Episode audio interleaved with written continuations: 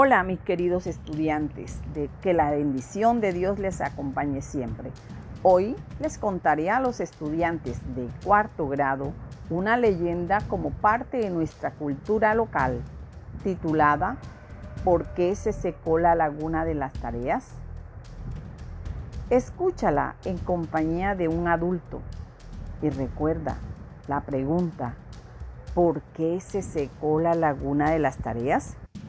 Dicen las abuelas y los abuelos que hace mucho tiempo, pero muchas décadas, existió la hermosa laguna de las tareas en el Carmen de Bolívar, donde todo era un remanso de paz, sobre todo para los moradores de las tareas, hoy el barrio 7 de agosto, donde había una laguna que proveía del precioso líquido, el agua a todo el pueblo. Dentro de ese ir y venir, llega al pueblo un circo para alegrar las tardes de los niños y las noches de los adultos. Pero uno de los artistas se ganó el cariño de todos los niños y ese fue Pocholo. Sí, mis niños, Pocholo el enano. Y en sus ratos libres le gustaba ir a la laguna a jugar con los niños porque para él era un lugar que nunca había visto. Llegó el día en que el circo debía continuar su gira y Pocholo se escondió en su lugar preferido, la laguna, y los moradores del pueblo acogieron con alegría a Pocholo, quien hizo su rancho muy, pero muy cerca de la laguna de las tareas. Todos los días Pocholo cuidaba de este hermoso lugar. Sembró muchas plantas y muchos árboles. Las flores olorosas y coloridas embellecían aún más este hermoso sitio. Pasado un tiempo, Pocholo decidió ir al bar La Matraca a escuchar música, tomar cervezas y ganarse unas monedas haciendo mandados a las chicas de ese lugar, pues contaba con el afecto de ellas. Estando allí, escuchó, auxilio, auxilio, déjeme, por favor. Pocholo corrió hacia donde escuchaba los gritos. Oh, sorpresa, vio a un hombre alto grueso, vestido de negro, muy misterioso. Y una mujer, era su Martina, su querida Martina, quien se defendía con el tacón de sus zapatos. Pocholo se abalanzó sobre el hombre de negro, quien le dijo, me las pagarás.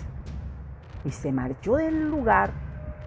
Más tarde, salió Pocholo de ese sitio pensativo y preocupado hacia su lugar favorito. Al amanecer, algo no estaba bien, pues en la laguna no se escuchaban las carcajadas y el alegre saludo de Pocholo, y se preguntaban unos a otros, ¿qué pasará? ¿Por qué no está aquí? ¿Dónde está? y se regó la voz en el pueblo y todos comenzaron a buscarlo. ¡Oh, sorpresa! Un niño grita, Pocholo, Pocholo está aquí, vengan, corran, vengan, vengan, Pocholo está aquí. Y salen todos a ver. Pocholo el enano yacía muerto en una parte solitaria de la laguna.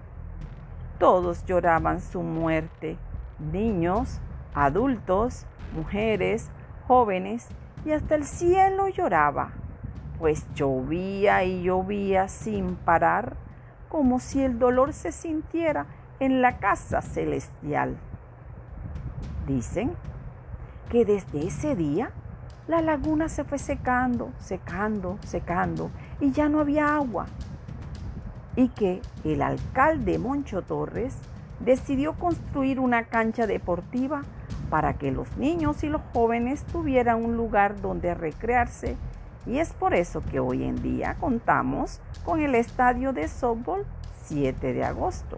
Colorín colorado, esta leyenda ha terminado. Luego de escuchar con atención la leyenda, te invito a realizar las siguientes actividades. Primero, transforma la leyenda en una noticia como si los hechos hubieran ocurrido recientemente y tuvieras la labor de informar a toda la población del Carmen de Bolívar. Segundo, puedes incluir elementos creativos como una entrevista breve a algún personaje o testimonio de los habitantes del pueblo. Para planificar, responde las preguntas típicas de una noticia. ¿Qué ocurrió? ¿Dónde ocurrió? ¿Cuándo sucedió? ¿Quiénes participaron? ¿Cómo sucedió? Y por último, ¿cuál será el titular de la noticia? No olvides seguir el esquema que tienes en tu libro guía, libro entre texto, desafío 60, retos 1, reto 2 y por último, recuerda realizar un video donde tú estés presentando esta noticia. Bendiciones mi querido estudiante. Te deseo éxito y que realices un buen trabajo. Recuerda que estaré atenta a cualquier duda. Que seas feliz. Eso es mi mayor deseo. Hasta pronto mi querido estudiante y muchas bendiciones para la familia. Chao, chao.